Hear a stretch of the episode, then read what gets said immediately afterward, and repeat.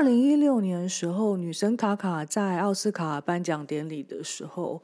跟其他一些性侵的受害者一起合唱了这首《Tell This Happen to You》。然后他也表明自己，也就是也是一个其中的一个幸存者。然后他跟呃几百位，就是不论男女哦，然后也有不不不包，还有包含就是也有异性恋跟同性恋呢。然后大部分都是年轻的学生。那他就嗯跟他们一起合唱了这一首哦，就是直到发生在你身上。呃，为什么会想要录这一集啊？因为早在很久以前，我就应该要公开，只是因为我找不到合适。所以这件事情发生的时间点是在大约已经也十年前了。那时候就是我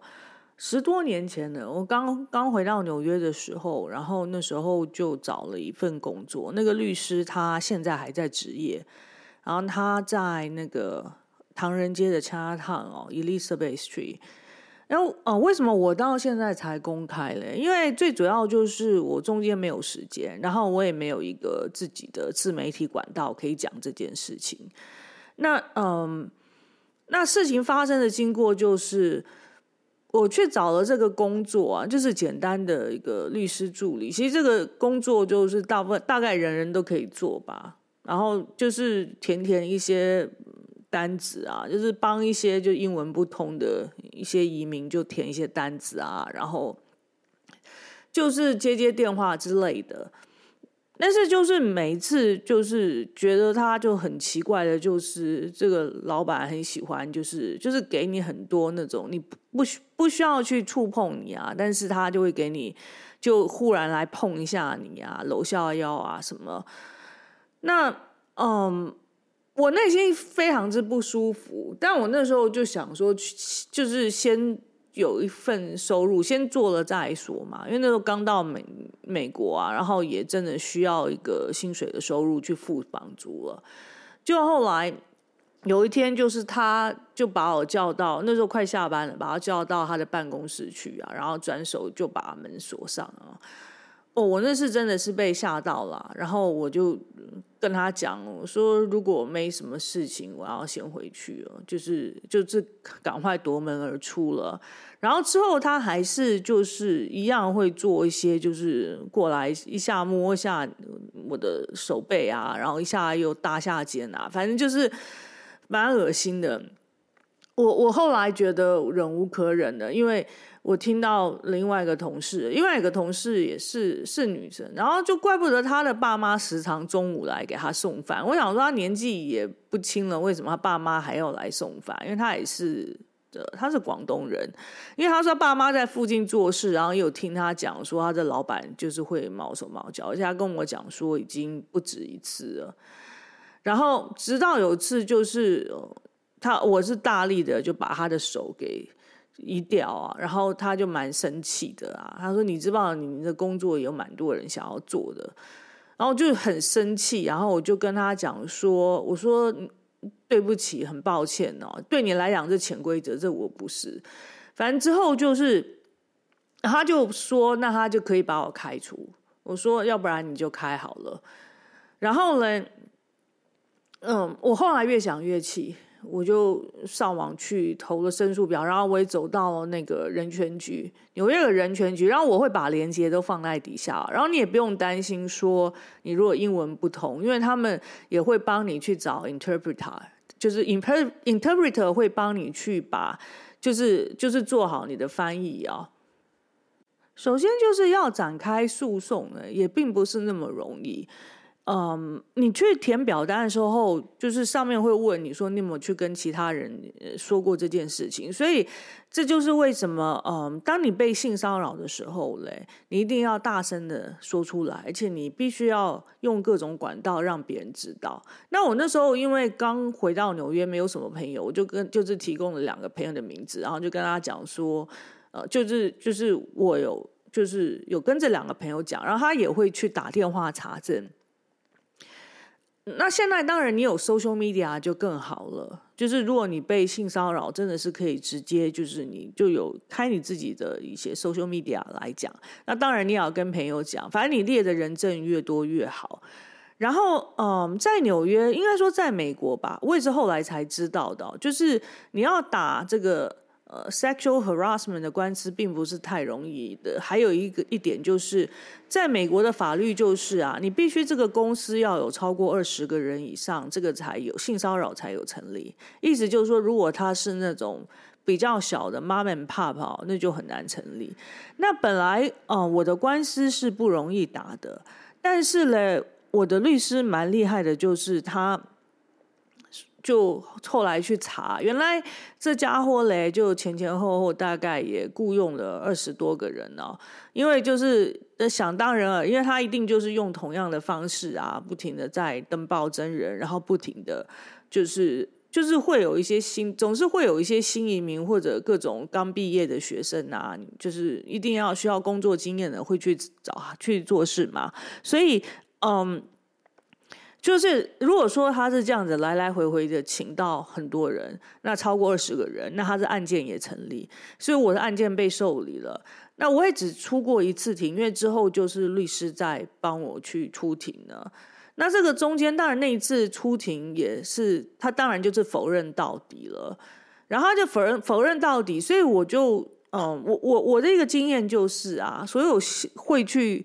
做性骚扰的这个这些人嘞，他一定他都不会，他都他一定是否认到底，他一定不会承认的，而且他一定会讲很难听的话，比方说什么哎，他这样子年纪这么大，或他这么老啊，长这样子啊，我怎么会去？你这反正各种难听的话都会讲出来。可是这个不是一个他们可以拿来呃去对你做这些骚扰的一个理由，这绝对不是理由，所以绝对不要忍气吞声。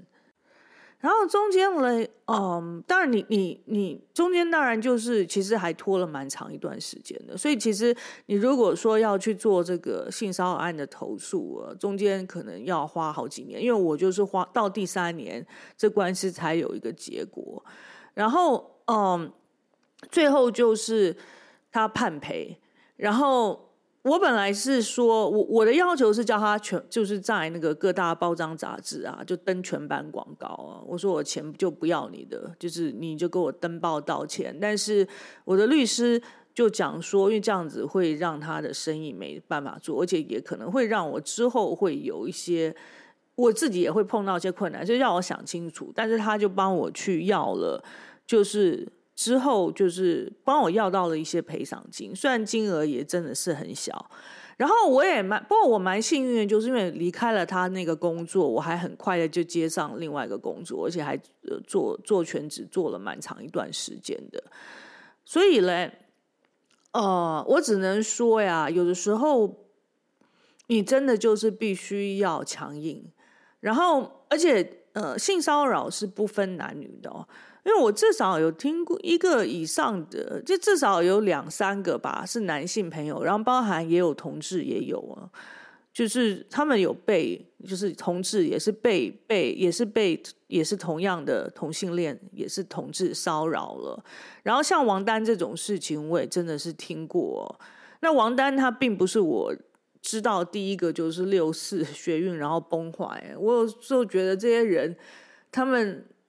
打着弱势、打着平反革命的那种情怀，然后最终他们反过来去，唉，去凌虐这些，希望能够替他们发声。然后，我我觉得真的是很悲哀，非常悲哀的一件事情。嗯，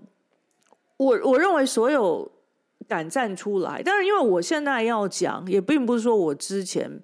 不想讲是怕丢脸什么，最主要这个是因为我真的没有一个比较好时间点，而且因为我也没有用很多 social media，我讲了也讲不清楚。但是我录这一集，我希望大家能够用我的例子，然后我也把链接放在底下，然后尤其这个是适用在纽约的，因为我有成功。那也许你如果万一被在职场上被性骚扰，或者或者是。因为各种，甚至你其实在地在地铁站里面被性骚扰嘞，你都可以去投诉的。因为呃，地铁站里面啊，有很多那种就是像一个小的那个 kiosk，就是你可以，它有的时候可以充电，啊，有的它就是有一个红色的按钮，你按下去嘞，就会有人用对讲机跟你讲话，然后你这时候就是跟 NYPD 连线的，然后还有就是你不用担心说你语言不通啊，你语言不通的话，你可以就是跟他讲说你必须要有一个。就是翻译的 interpreter，你是讲中文的，讲讲 Chinese，就是他们会帮你去找。所以你你最重要的就是，所以这点我就有讲到，因为我我看到有蛮多就是台湾留学生被无差别攻击的一些案件哦。那包含就是这一次出来投诉王丹的这个这位李先生呢，那嗯，首先我真的是很为他感到难过，我也相信他讲的话。那呃，法拉盛是一个可以算是一个新兴的 Chinatown 嘛，很多大陆啊、台湾啊一些呃移民都住在那边呢。那那个地方是属于比较，它是在 Queens 啊，它是离离那个 City 离曼哈顿是蛮远的。那那边也主要是以中文为主哦。那嗯，我这边就想要讲一下，就是如果说你在异地啊，这里就是你，尤其是你如果来纽约，你发生这种事情，你如果是在旅馆里面，其实你可以直接就跟旅馆的柜台报备。当然，我我在想他那个时候的情况，应该是他应该也脑中可能。已经很太混乱，也没有办法去思考到底怎么做，而且他在那边真的是人生地不熟，也没有任何朋友，呃，这种处境真的是是蛮危险的，而且也真的是蛮难过的。就是，嗯，有美国有个电话叫做九一一啊，包含就是我听到那个台湾有一个留学生呢，在那个纽约的那个市立图书馆哦，就是被攻击了。然后，嗯，他是说有求助于那个经文处，还是呃，就是纽约有一个办事处了。不过基本上来讲嘞，像这种无差别攻击，你不管是说你在图书馆里面，或者是在外面哦，你第一件做的事情就是你赶快呃报警哦。就是刚刚我讲的，因为纽约很多那种 kiosk，或者或者是你用手机就是拨九一一了。那如果说嘞，你那个时候。嗯，没有。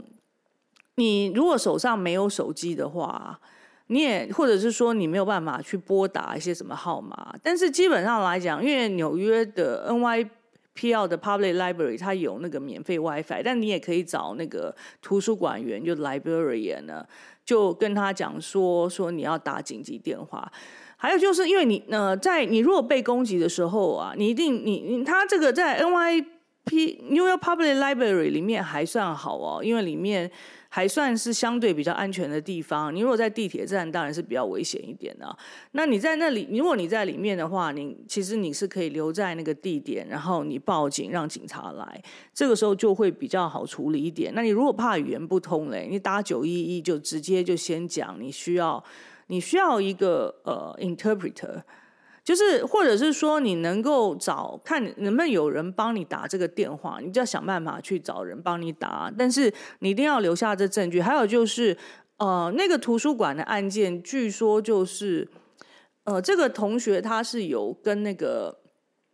好像警卫啊，图书馆里面还有哦，就是因为你在图书馆里面的警卫他是委外单位的，而且他们通常是没什么用的。那他是说这警卫居然还让他跑，但是我我觉得如果是我的话，我就会把这个警卫的名字啊想办法就是查出来。这他什么公司也查出来，然后就记得，反正你要把它全部都记录下来，然后你就在那个原地等。如果你在地铁受到攻击也是一样，或者是像我之前还有听到有一个更可怕的，还是在那个 FIT 啊外面有个台湾留学生是被打破头啊，就是这是种族仇恨的攻击。所以，嗯，就是你要运用九一一这个电话 nine one one 去去帮到你了，然后你也不用担心说会。怕就是语言不通了。那嗯，所有这一类不管性骚扰或被攻击什么，其实找台湾的驻外办事处是没什么用的。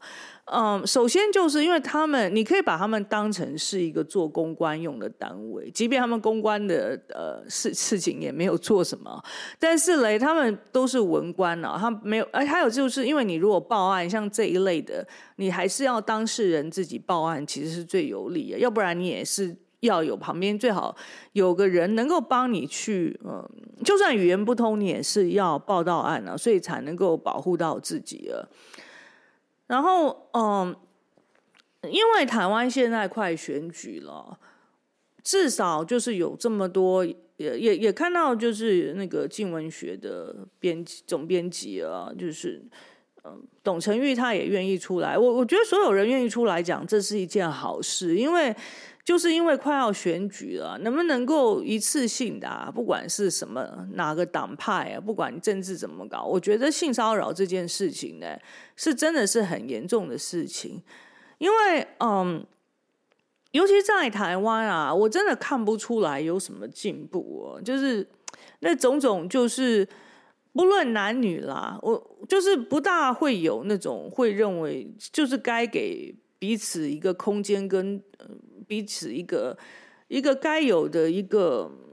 做人的礼貌啊、态度跟一种尊敬的，因为任何人都不应该去侵犯他人的身体了，还有侵犯他人的人身自由，这是最基本的人权。所以，嗯，我这一集就先录到这里了。然后，如果你想你有什么回想啊，你可以呃，也可以回复给我。呃，希望我们能够大家互相帮忙啊。然后，嗯。首先，然后我也要再继续，就是我会持续的再去分享一些我以前呃发生的一些故事啊，因为嗯，一个人在外面久了，像我出来打拼这么久啊，我多多少少也学会了一些丛林应对法则。那嗯，如果你喜欢本集的话，也请多分享了。谢谢收听收看，拜拜。